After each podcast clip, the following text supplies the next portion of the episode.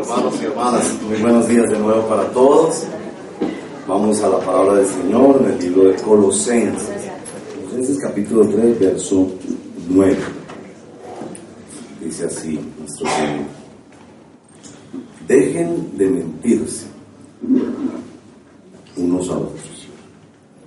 Ahora que se han quitado el ropaje de la vieja naturaleza con sus vicios y se han puesto el de la nueva naturaleza que se va renovando en conocimiento a imagen de su creador. En esta nueva naturaleza no hay griego ni judío, circunciso ni incircunciso, culto ni inculto, esclavo ni libre, sino que Cristo es todo y está en todos. Por lo tanto, como escogidos de Dios, santos y amados, revístanse de afecto entrañable y de bondad, humildad, amabilidad y paciencia. De modo que se toleren unos a otros y se perdonen si alguno tiene queja contra otro.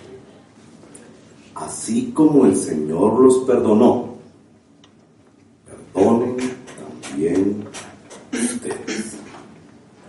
Por encima de todo, vístanse de amor, que es el vínculo perfecto. Que gobiernen sus corazones la paz de Cristo, a la cual fueron llamados en un solo cuerpo. Sean agradecidos. Que habite en ustedes la palabra de Cristo con toda su riqueza. Instruyanse y aconsejense unos a otros con toda sabiduría. Canten himnos, salmos y canciones espirituales a Dios con gratitud de corazón. Y todo lo que hagan, palabra de obra, háganlo en el nombre del Señor Jesús, dando gracias a Dios, el Padre, por medio. Esta es la palabra del Señor. Padre, te pedimos en el nombre de Jesús que nos guíes, por favor, por medio del Espíritu Santo, la misericordia de este instrumento tan imperfecto e incompetente para cosas tan santas, tan profundas, tan, tan trascendentales. De misericordia y ayúdame a poder acercar a los hermanos a tu palabra, que es preciosa y maravillosa. Danos a comer de este pan. Te lo pedimos por los méritos de nuestro amado Señor y Salvador Jesucristo. En el poder del Espíritu te lo rogamos, Señor. Amén. Amén. Hermanos y hermanas, voy a introducir esta reflexión esta mañana en la palabra del Señor diciéndoles el título y comentando un aspecto un poquito técnico. Entonces, para poderme ganar su atención, que dicen que una introducción siempre debe ganar la atención y crear interés. Entonces, para ganarme su atención, les voy a decir el título primero, que es bastante coloquial, también porque así nos aconsejan poner los títulos en la internet, porque las predicaciones salen en el canal de YouTube de la iglesia. Y nos han dicho los que saben de eso, que las mejores o los más buscados son los que hacen preguntas. Esas preguntas de cómo, por qué, y los que tienen listas. Cuatro formas de perdonar a tu suegra, cualquier cosa así, eso no se llena. Miren pues el título de esta manera. ¿Cómo hacer cuando alguien te cae gordo? Yo creo que todos tenemos personas que nos caen gordas. No me vaya a decir, por favor. Y en ese diálogo interno que nos trae el Espíritu, la frase, aunque coloquial, es muy importante. ¿Cómo es que, qué es lo que pasa dentro de mí? ¿Qué hago, Cuando, otra frase coloquial, no me puedo tragar a otra persona. Es que así lo decimos. Me cae gordo. Y vamos a ver que eso en particular el Señor quiere que sea evidente en la iglesia. Es decir, que la iglesia no es el lugar donde nadie me cae. Ay, voy a ir a esa iglesia porque allá nadie me cae gordo. Por supuesto, para que no se sientan ofendidos los que tenemos ya evidencias externas de sobrepeso, no tiene que ver con algo literal. Usted no le puede decir a esa persona, ay, ¿cómo te va a caer gordo si es muy flaco? No, no estamos hablando de eso. Todos entendemos de qué estamos hablando. Bueno, ese es el título. Y entonces ahí les voy a decir una cosita técnica también en la introducción. Esto es una carta. No hacemos bien en entender que esta carta fue escrita por Pablo, que en una especie de éxtasis una noche se levanta preocupado por la iglesia de los colosenses y empieza a escribir la carta de los colosenses de pe a pa Así no fue el asunto. Eso no es una buena comprensión. Y quiero mostrarles eso, aunque yo sé, es un poco técnico, y me perdonan porque pues... Bueno, si miran en el capítulo 1, verso 4, verso 3 y 4, noten que este Pablo que está escribiendo, dice, siempre que oramos por ustedes. Entonces, había un grupo de personas que estaban con Pablo y estaban orando. Verso 4. Hemos recibido noticias. Es decir, este Pablo que escribe la carta, seguramente por semanas, quizás por meses, había estado orando sobre unas situaciones en la iglesia de los colosenses.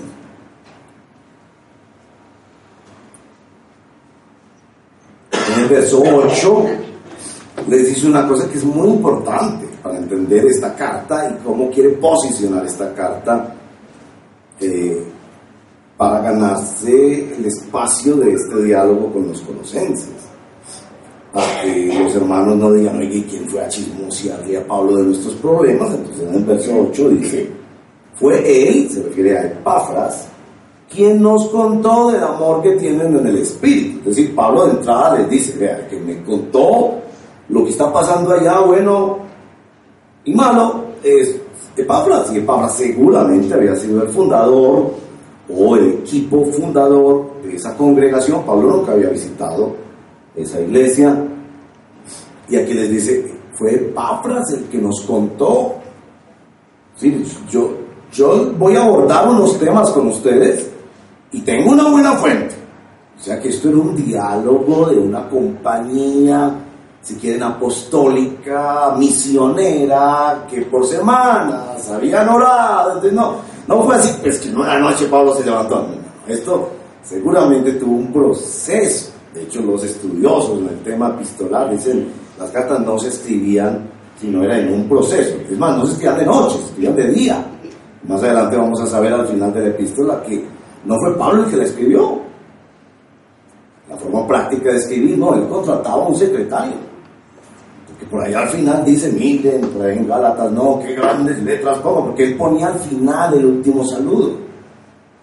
Para mostrar que que había otra persona ayudándole en ese proceso, por lo menos el proceso técnico de escribir. Pero había una compañía de discípulos que estuvieron orando por esta iglesia, dando gracias por la iglesia, pero también orando por las luchas que tenía esta iglesia. El último verso, no, el último que les quiero mostrar es capítulo 4, verso 13, perdón, verso 12 y 13 les manda saludos Epafras, al final vuelvo a mencionar. fundador de la que es uno de ustedes. Este siervo de Cristo Jesús está siempre luchando en oración por ustedes. Es una, es una descripción del ministerio cristiano que me ha ministrado mucho en estos días meditando esta carta, porque nos dice tres cosas que hace un pastor en oración por su iglesia. Él está luchando en oración para que plenamente convencidos se mantengan firmes cumpliendo en toda la voluntad de Dios. Sí, ¿qué más descripción de un ministerio? Necesitamos libros que hablen del ministerio pastoral, cuando eso está ahí. Y verso 3. A mí me consta que Él se preocupa mucho por ustedes. Entonces estamos hablando de una carta que es parte de un diálogo en un equipo de siervos de Dios. Si tiene el sello apostólico, claro, tiene la inspiración del Espíritu Santo. Quería mostrarles eso y también mostrarles que aunque Él los alaba por su amor y su unidad al principio, en el capítulo 2, verso 2, les dice que Él quiere que sepan unas cosas de su ministerio para que cobren ánimo, verso 2, capítulo 2, y permanezcan unidos por amor. Permanezcan unidos por amor. Bueno, esto es una cosita técnica, me perdonan pues, pero no puedo dejar de enseñar algunas cosas así, porque quiero que lean bien la escritura. quiero que lean la escritura en el contexto en que esa escritura fue dada. Que nosotros creemos que así debe ser predicada la escritura. Y porque hoy nos vamos a dar cuenta, con este título pues, que el texto que habla de esta guerra a muerte con nuestra naturaleza terrenal. Señor, tenga misericordia de nosotros, porque es una guerra a muerte.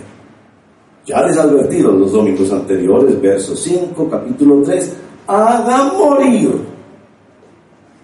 Verso 8, capítulo 3, ahora abandonen también. Es decir, que la vida cristiana es una experiencia de guerra con nosotros mismos, una guerra de purificación, de mortificación, de transformación. Y que este texto maravillosamente, a diferencia de los textos de Romanos y de Gálatas, que desembocan en el Espíritu Santo, este texto, muy intencionalmente dirigido por el mismo Espíritu Santo, desemboca en la iglesia. Por ahí vamos a tomar nuestro texto. ¿Por qué? Cuando la Biblia te abre este panorama diciéndote, tú tienes una guerra a muerte con tu naturaleza, llámala como quieras, terrenal, pecaminosa, vieja, instintiva, resistente a la voluntad de Dios. Te dice que eso te debe llevar a la iglesia. Que eso no es una lucha solitaria tuya.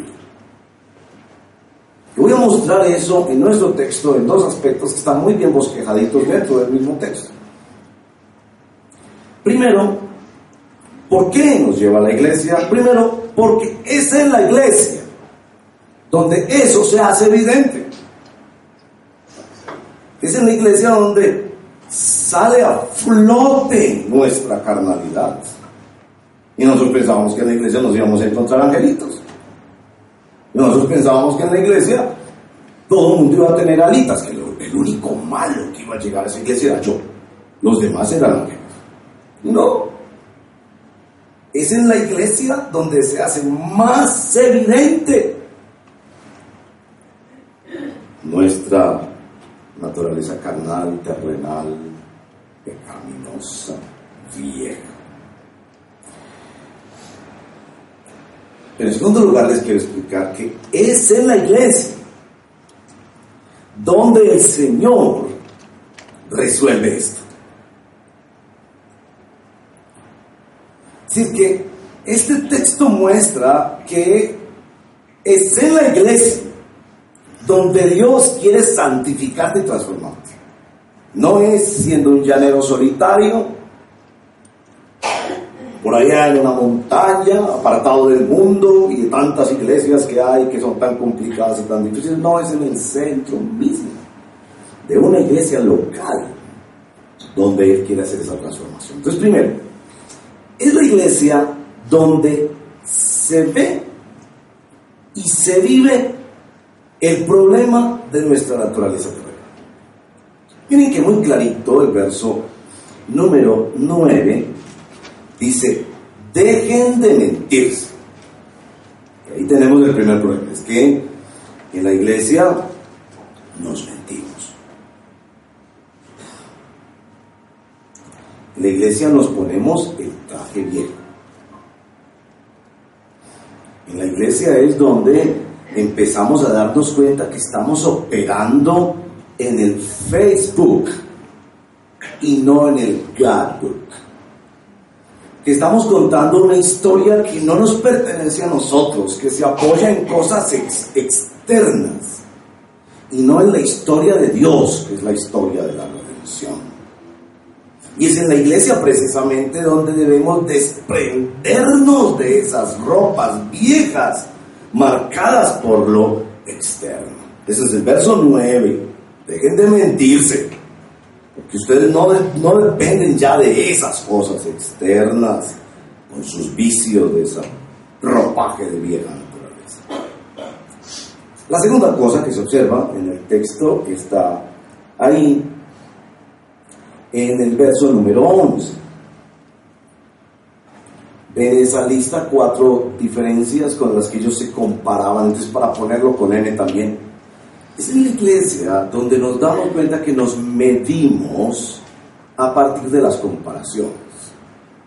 Ay, ese es griego, no, ese es judío, ese es circunciso, no, ese es incircunciso, no, ese es culto, no, no, ese es inculto. Esas distinciones de las que nos habla el, verso número 11.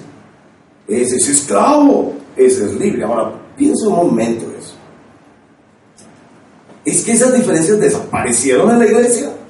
No, evidentemente van a ver en los textos siguientes que los que eran esclavos seguían siendo esclavos. Pero era en la iglesia donde se veía que usaban esas cosas para medirse lo que yo llamo el demonio de la comparación. ¿Cómo tranquilizas tu conciencia comparándote? Te sientes mal porque estás gordo, pero es otro que está más gordo. Entonces te sientes mal por una cosa y inmediatamente piensas, pero ¿cómo están los demás? Y haces como un balance de medición y aquí nos está diciendo, no solo el error de mentirse, tratando de definir su vida con cosas exteriores que ya no operan en nosotros, sino de medirse a través de distinciones humanas que no hacen parte del pueblo de Dios. El pueblo de Dios habrá de ser marcado como termina ese verso 11, Cristo es todo y está en todos.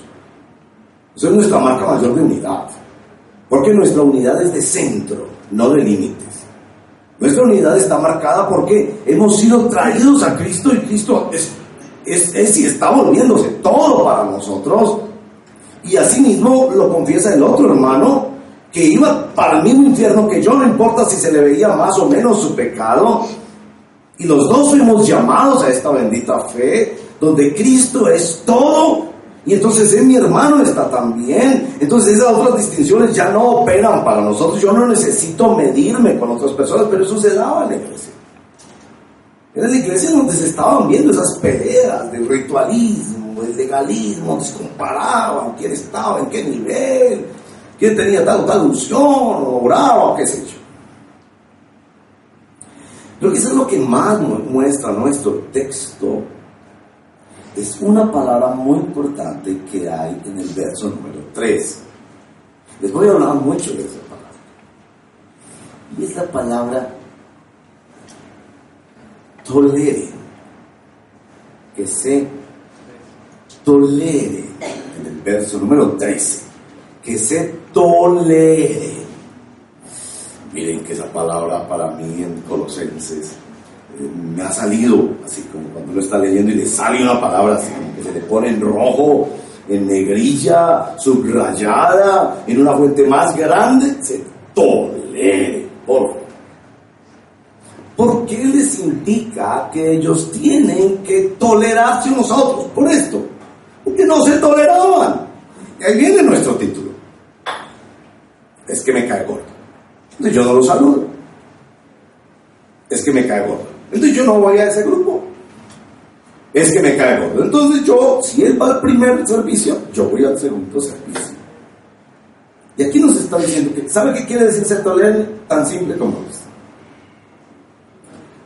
No le puedes exigir que cambie para llamarlo hermano. La palabra literalmente es aguánteselo. Y no puedo pensar mejor ejemplo porque pues nuestra mente en estos días en la congregación está en modo prematrimonial. Nosotros estamos en modo prematrimonial. Esto es lo que yo le digo a las parejas cuando se van a casar. ¿Estás dispuesto a casarte con él o con ella? Así no cambie ni en lo más mínimo. Yo les hago esa pregunta. Ahí está Marcela con José. Oh, pues me perdona pues de Marcela y José. Ahí está, por poner no. Marcela. ¿Estás dispuesta a casarte con José? Así José no cambie ni en lo más mínimo. Mire, Marcela abre los ojos y entra en esa actitud de pánico como de quien yo no había pensado esto antes. Después miro a José y le digo, José, ¿estás dispuesto a casarte con Marcela? Así Marcela no cambie ni en lo más mínimo. Y no me refiero a lo físico. Yo sé que no quieres que cambie en lo físico, no me refiero a eso. A lo más mínimo. Que se conoce con esa mirada de que no le han hecho esa pregunta. ¿Saben por qué? Porque es que en el matrimonio, como en todas las relaciones, nosotros vivimos en la filosofía de la potra zaina. ¿Se acuerdan de la canción de la potra zaina? Una hermosísima canción llanera. Juan Vicente uh, Villalobos, creo que se llama el. Se hizo una novela, ¿no? A esa potra yo la voy a domar. Es decir, ese, asunto que hay en las relaciones interpersonales de véngase a mi amigo, véngase a mi hermano, véngase a mi esposo, pues porque yo lo voy a cambiar. Y yo voy a hacer que se me adapte a mí. Y yo voy a hacer que aprenda esto y lo otro. En el amor, ahí es.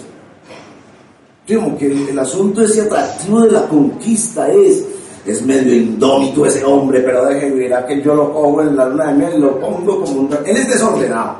Es lo más desordenado de este mundo, pero espera y verá, yo lo organizo. Y esas son las muchachas. Quédense pensando eso. Y el muchacho piensa, ella es muy desordenada, muy volantinosa, muy esto y muy lo otro, pero deje y verá que nos casemos y esa potra yo la voy a tomar. Así no es. Lo que nos dice este texto es que en la iglesia había esa actitud. Hermano, circuncídese y verá que hay sí plena comunión. Hermano, eh, mejor un poquito su cultura, por favor, y ahí sí, plena comunión. Hermano, es que yo, soy libre y usted es esclavo, es como muy difícil, la hermandad ahí, y el disparo dice no. Entonces, es la iglesia el escenario donde nos damos cuenta que nos mentimos, nos medimos y nos menospreciamos. Porque no aceptar al otro, así como lo dice San Pablo, no aguantarse al otro es menospreciar. Por el otro murió Cristo. Cristo lo aceptó así. Algunas cosas cambiará, pero si no cambia nada, Cristo lo ama. Entonces, es la iglesia el escenario. Y esto nos dice mucho de la iglesia. Y nos dice mucho de los problemas de la iglesia hoy en día. Porque esa tendencia hoy en día en la iglesia, mis hermanos y mis hermanas, a ser anónimo en la iglesia, no es otra cosa sino una resistencia a vivir realmente siendo iglesia. No que muy fácil nada más estar un domingo, sentarte por ahí como anónimo, ahí no tienes problemas con nadie. El otro día le pregunté a un hombre casado, ¿has tenido problemas con tu mujer? Jamás. ¿Cómo necesita haber explicado? Todos los matrimonios tenemos problemas y vos nunca tenés problema. Sencillo. La plata la mantenemos separada. Si nunca hablamos de fútbol, ni de política, ni de religión, ni de la suegra, ni de vacaciones, nada. Entonces yo dije, entonces no tienes matrimonio.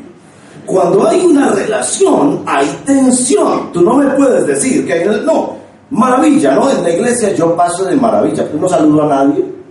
No vengo a ningún grupo, no hago nada, no me conecto con nadie. Entonces la iglesia para mí es maravillosa. Es un paraíso. Entonces nos habla mucho de los problemas con la iglesia hoy en día. La tendencia de estas iglesias, lo aclaro por favor, yo creo que Dios en su soberanía tiene iglesias multitudinarias, preciosas, que Dios usa para su gloria.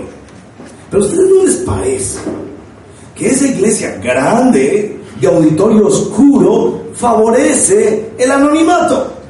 La persona puede ir 5, 10 años a esa iglesia y jamás ni siquiera se dan cuenta en qué pecado está, en qué cosas está creciendo, eh, que necesita en su vida, que tanto ha avanzado en la fe, cómo está trancado, eh, cómo sigue, pero en la iglesia chica, como esta, es poco difícil.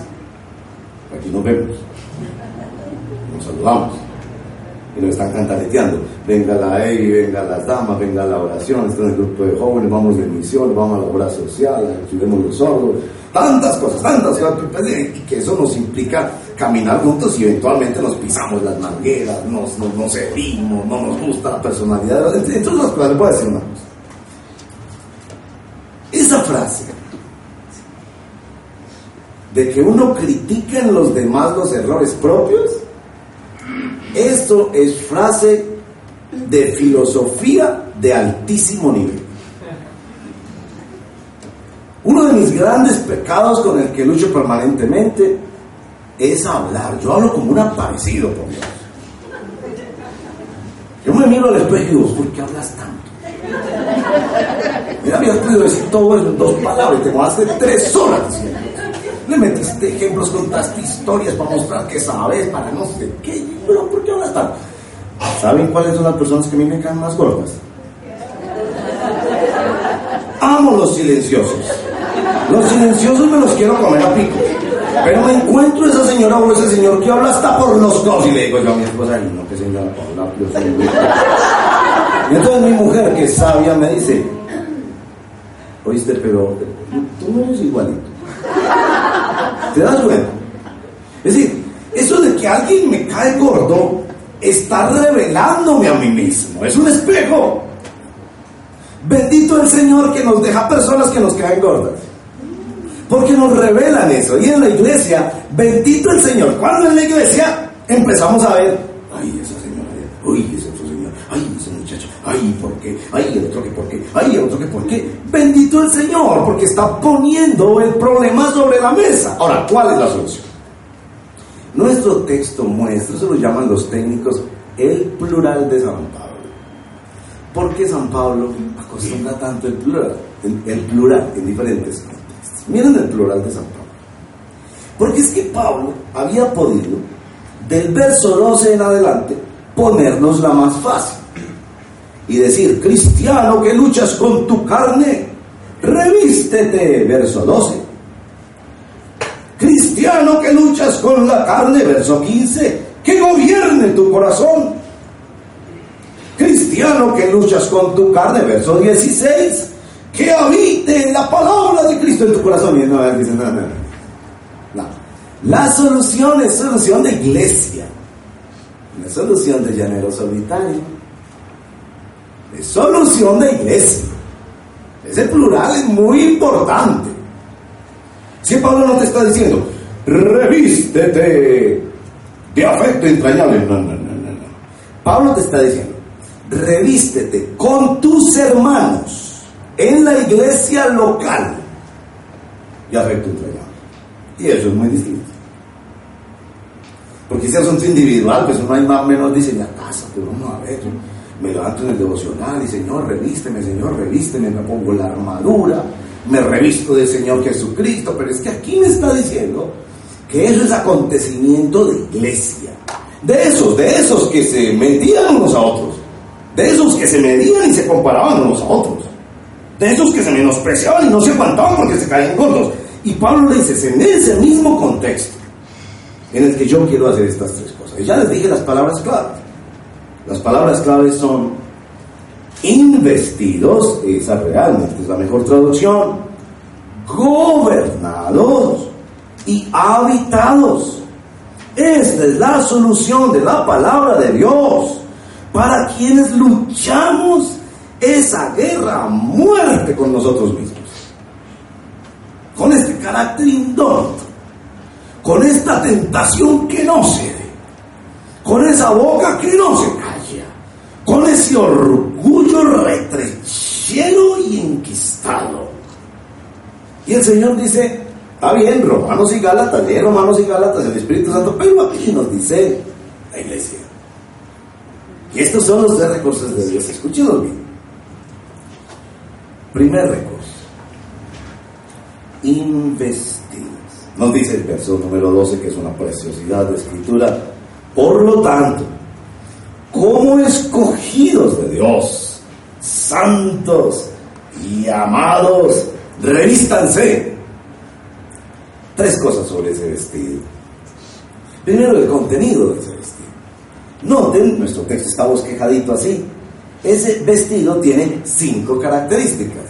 No les llama la atención, son cinco frente a dos listas de cinco que nos dieron por ahí atrás. ¿Recuerdan las dos listas de cinco? Una muy horrible, muy exterior, muy reprochable, y otra muy por allá del corazón, enojo, ira, malicia. Y nos da el vestido con cinco características. Afecto entrañable, bondad, humildad, amabilidad y paciencia. Yo no puedo decir sino esto. Miren, eso es el vestido de otra persona. Usted había pensado una cosa sobre el vestido. Los, los, expertos en diseño y en vestuario saben que el vestido no se usa solamente para una función. Los vestidos tienen muchas funciones. Por ejemplo, el guarda de tránsito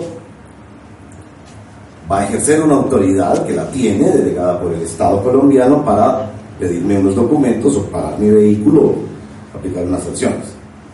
¿Usted cree que yo lo puedo obedecer si no viene vestido? Usted no está vestido. Y ese vestido, pues obviamente es una indumentaria particular, pero también es una placa, un carnet. En la guerra el vestido no es solamente para autoridad, también es protección. El vestido es un chaleco antibalas, un casco, qué sé yo. el vestido funciona para muchas cosas, pero este, este vestido, esas cinco características, yo tengo que decirte, este no es el vestido mío. Porque esa es otra característica del vestido. Los vestidos no son diseñados para nosotros. Tú te pones esa camisa pensando que fue diseñada para ti. Es decir, ¿tú crees que Arturo Calle pensó, voy a poner ejemplo, Efraín, que me puso aquí. ¿Tú crees, Efraín? ¿Tú crees, Efraín, que Arturo Calle se sentó para decir, ay, hay un señor que se llama Efraín en Medellín, voy a hacerle esta camisita, como él tiene unos gorditos por aquí, más allí, entonces slim fit, para que se vea un poco más delgado y del color. No, no estaba pensando en ti. Estaba pensando en quién. ¿En quién? Eso es platónico, entre otras cosas. Él estaba pensando en un modelo que él pensaba que era perfecto. Imaginémonos cualquier, cualquier modelo, no sé nombres de modelos, pero un modelo. Federico García, es el mejor modelo de Colombia, tiene el cuerpo, parece pues más connotado de acuerdo a los estándares de la moda, qué sé yo. Entonces, él estaba pensando en él, estaba pensando en ti. bájate de esa nube. La muchacha del almacén te dijo eso. Ay, señor, esa camisa la hicieron fue para usted. No te lo creas. Yo le digo a las muchachas del almacén, ¿cierto que usted le dice eso a todos los clientes? Ay, no, señor, no, no, no, señor, es que verdad que a usted se le... No, es que esa camisa para no, no, yo no le creo. Esa camisa fue hecha para Federico García. Este vestido que nos describe aquí no es de nosotros. Se los voy a decir con un texto de Romanos capítulo 3. Dístanse del Señor Jesucristo. Es que nosotros nos estamos poniendo ropita de otro. ¿Ustedes creen que yo soy humilde? ¿Ustedes creen que yo soy amable? Yo tengo que esforzarme por obediencia a mi Señor de meterme en ese molde de la nueva naturaleza que se va renovando el conocimiento a imagen de su creador.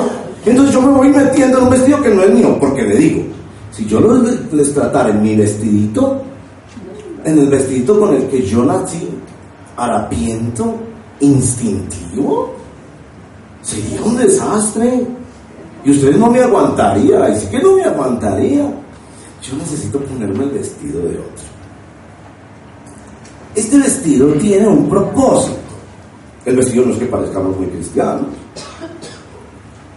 El vestido no es para que nos digan, ay, tan lindo ese hermano. El verso 13 nos lo dice clarito, clarito. El vestido es para que aprendan a aguantar. Es un traje de combate. Para que aguantarte a tus hermanos en Cristo.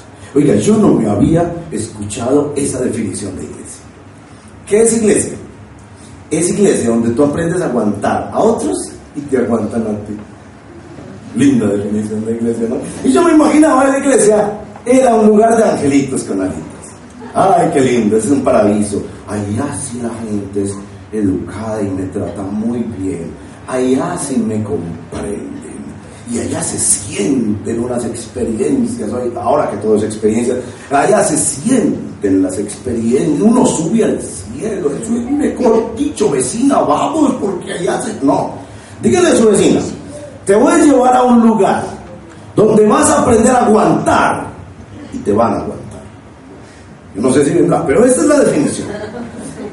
El vestido de nuestro Señor Jesucristo es para que se aguanten. Miren lo que dice Arreglo Y se perdonen si alguno tiene que ir contra otro. Esto es un universo. Yo he llegado a pensar en esto, pero yo siento que he llegado a la milésima de este texto. En este texto, aguantar es más importante que perdonar.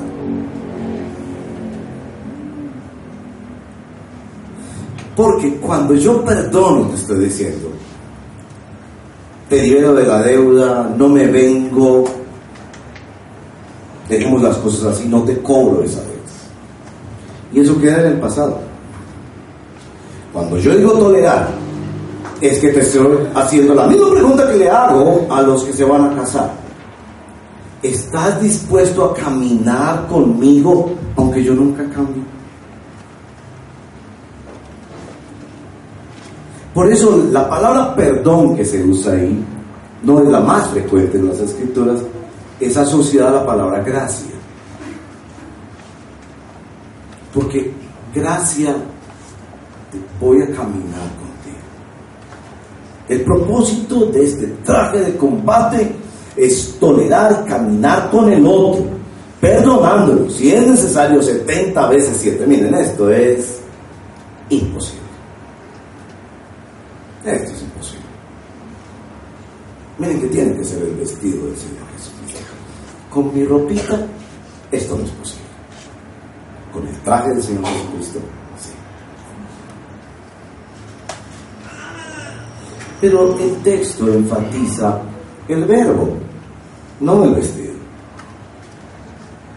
La acción de vestirse, no el objeto que se pone hay que hacer algo.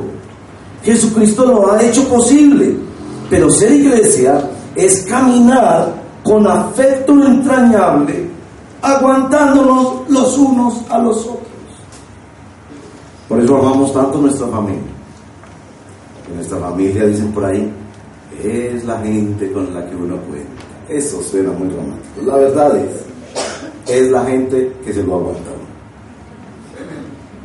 Le echarán cantaleta, llorarán, pelearán, pero no espera, no se divorciarán. Esta es la gente que se lo aguanta La segunda palabra que aparece en el verso número 15, gobierna en sus corazones. Inmensa palabra, porque nos está diciendo que es la paz de Cristo la que gobierna en el corazón. Dos componentes esenciales de esa palabra es arbitrar.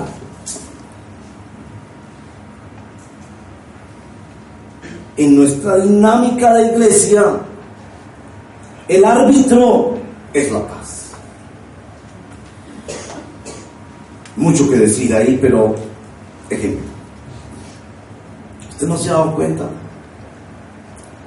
que usted siente cuando no siente paz.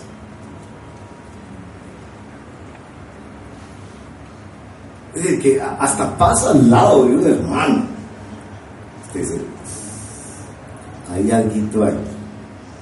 No sé, eso es una cosa, no tiene mucha explicación, pero es, hay algo ahí.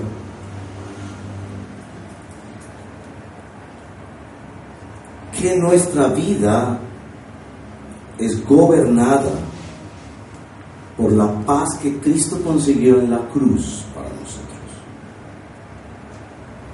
Y que esa paz, como un árbitro en un partido de fútbol, pita y paraliza la jugada, diciéndote, no puedes seguir así. Yo bendigo al Señor porque creo que esto es acción del Espíritu en medio de la congregación. No rivaliza con Romanos y Gálatas. Aquí nos está diciendo, es el contexto donde trabaja el Espíritu Santo. El Espíritu Santo no te va a dejar en paz hasta que no ames a la iglesia como Cristo ama a su esposa y a su novio. Hasta que no te reconcilies con tu hermano.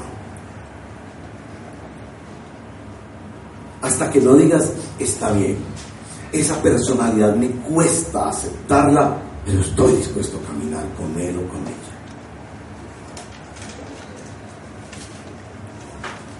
Porque de lo contrario el Espíritu Santo no te va a dejar en paz. Y nosotros pensábamos que el Espíritu Santo solo daba paz. Sí, por la obra de Cristo, él aplica la obra de Cristo y nos da paz. Pero también la quita, la paraliza. Y dice, no está bien. Tú decidiste empezar a caminar con Cristo. Tú decidiste ser miembro de un cuerpo que representaba a Cristo ante una ciudad. Y tú no te estás comportando a esa altura. Tú no estás vibrando en ese cuerpo. Tú estás siendo un apéndice de ese cuerpo. Tú eres un miembro que está con carcoma en ese cuerpo. No te voy a dar paz.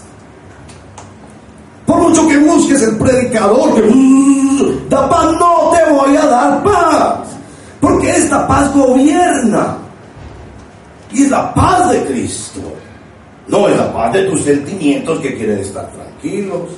Otra acepción de esa palabra gobierno es la afirmación.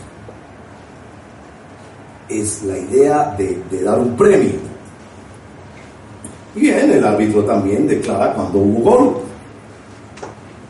Y esa paz gobierna afirmando nuestros corazones y ayudándonos a tener una conciencia cada vez más libre y más tranquila y permitiéndonos decir, voy bien. Tal vez la palabra es la palabra realización. Que me siento que estoy debidamente conectado con el cuerpo de Cristo. El verso 15, a esa paz fueron llamados en un solo cuerpo, porque el día que nos bautizamos, fuimos añadidos a un cuerpo. Por eso la gratitud es tan importante allí.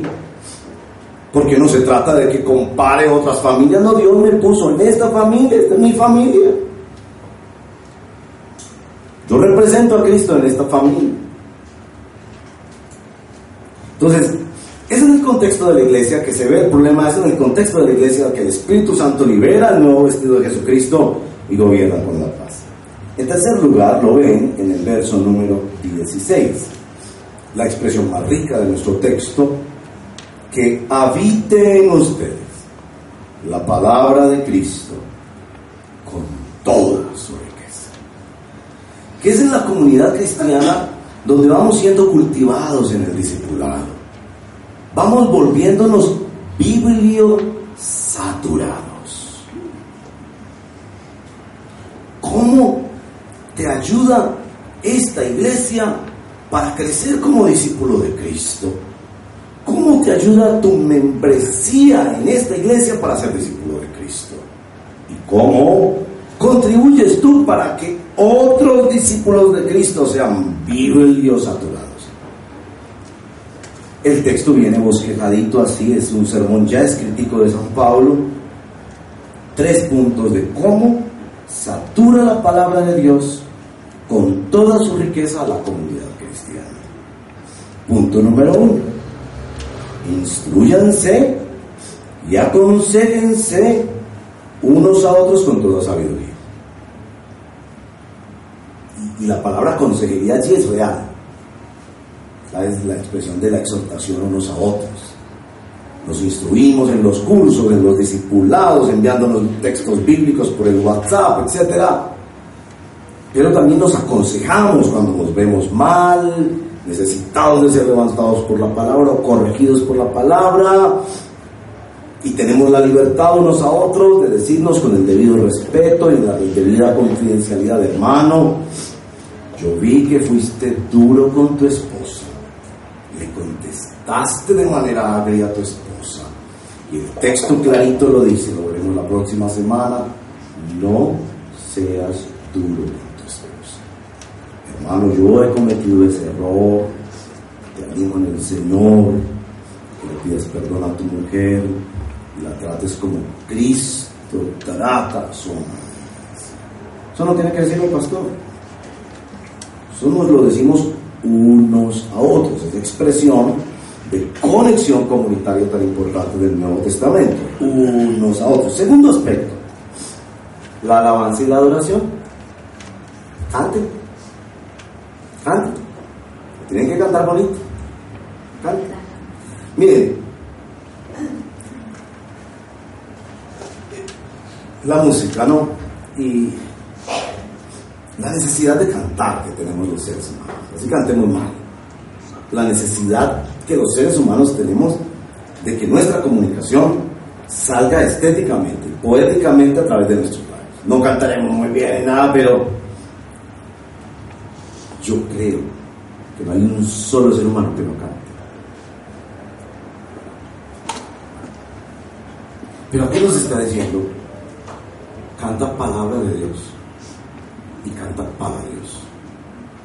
Yo no soy quien para decirles a ustedes que, que esta o aquella música se debe o no escuchar o cantar.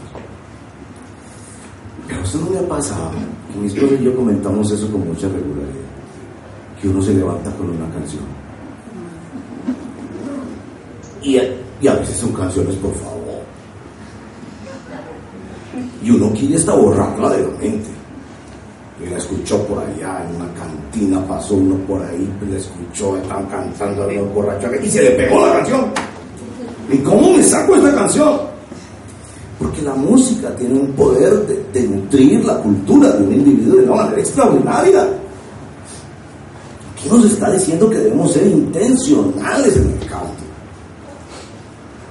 Salmos, referidos al Antiguo Testamento, himnos, posiblemente también, canciones espirituales, los expertos nos dicen que seguramente se refiere a lo que habla Corintios de la expresión que nace de la misma comunidad en la creatividad que el Espíritu Santo nos da.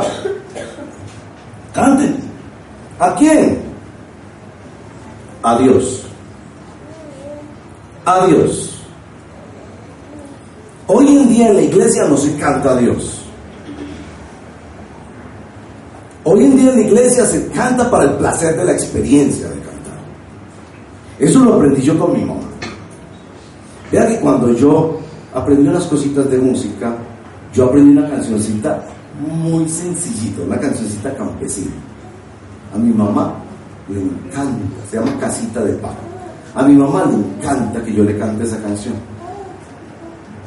Mire, que ella, estamos en una familiar y dice, ay, es que yo quiero, porque ella se la manita ay, es que yo quiero que Mauricio y Diego canten la cancioncita que mí dice mamá, pero podríamos cantar, o sea, no, yo quiero que me canten esa canción.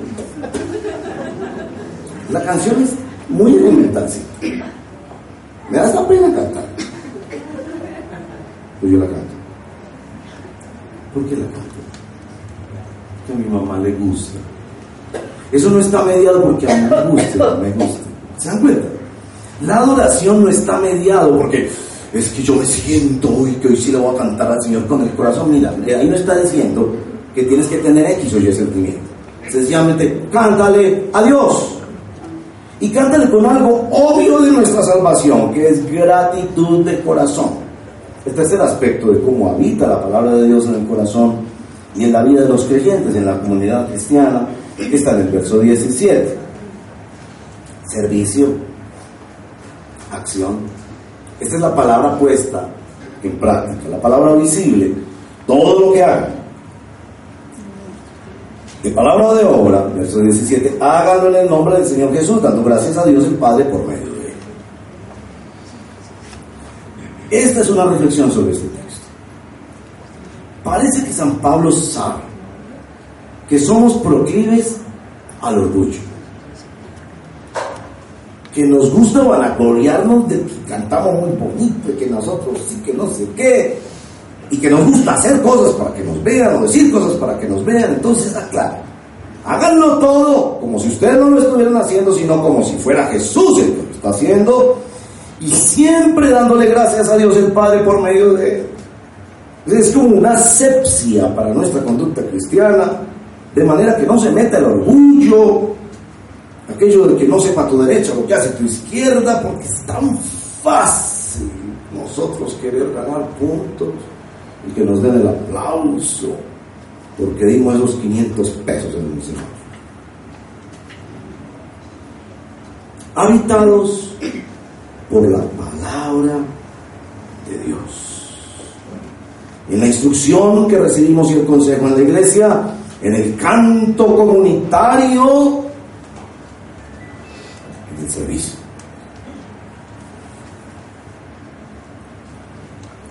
Unas implicaciones para terminar. Primero, la implicación de que aquí se nos está definiendo la iglesia. Se nos está diciendo que iglesia cristiana es el lugar donde nos desnudamos. Nos desvestimos de todos esos ropajes llenos de vicios y de formas vanas de pensar y se nos encuentra donde estamos en nuestros problemas y realidades donde nos mentimos, donde nos medimos, donde nos menospreciamos, ahí nos encuentra en la comunidad cristiana. Pero en la comunidad cristiana también es el lugar donde el Espíritu Santo, bendito Dios, nos da un nuevo traje para luchar por amarnos y aceptarnos, nos da un nuevo gobierno de la paz y nos habita por el poder de la palabra. Segunda implicación. Hacen bien quienes buscan iglesias así. Yo sostengo con mucha firmeza, hermanos y hermanas, desde la lectura que yo hago del libro de Gálatas, lo que llamó Lutero la libertad cristiana, que cada creyente es responsable de buscar una buena iglesia. Yo no estoy de acuerdo. No creo que es buena interpretación bíblica esa actitud y esas palabras de predicadores que dicen, donde usted nació, ahí se tiene que quedar, porque un árbol nunca se cambia de lugar, eso no es así.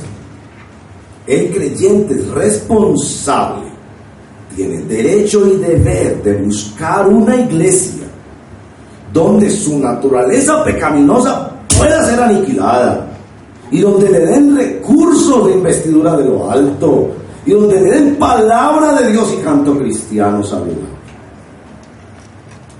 Bien quienes buscan una iglesia cristiana saludable.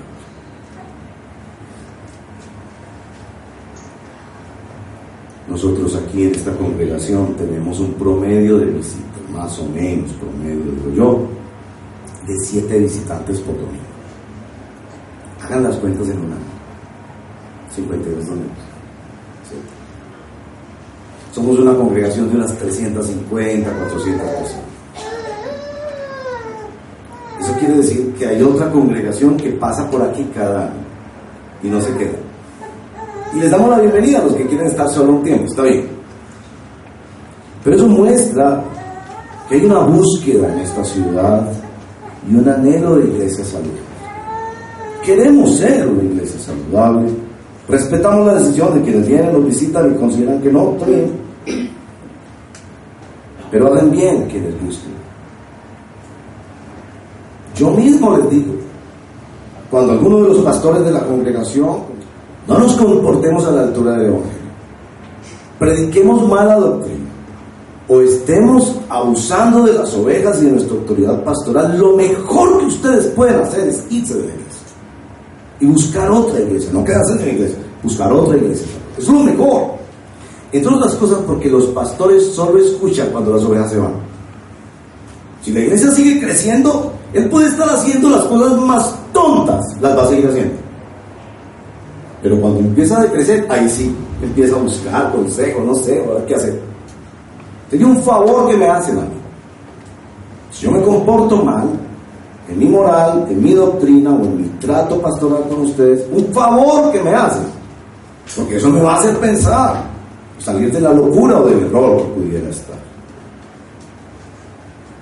Tercera implicación.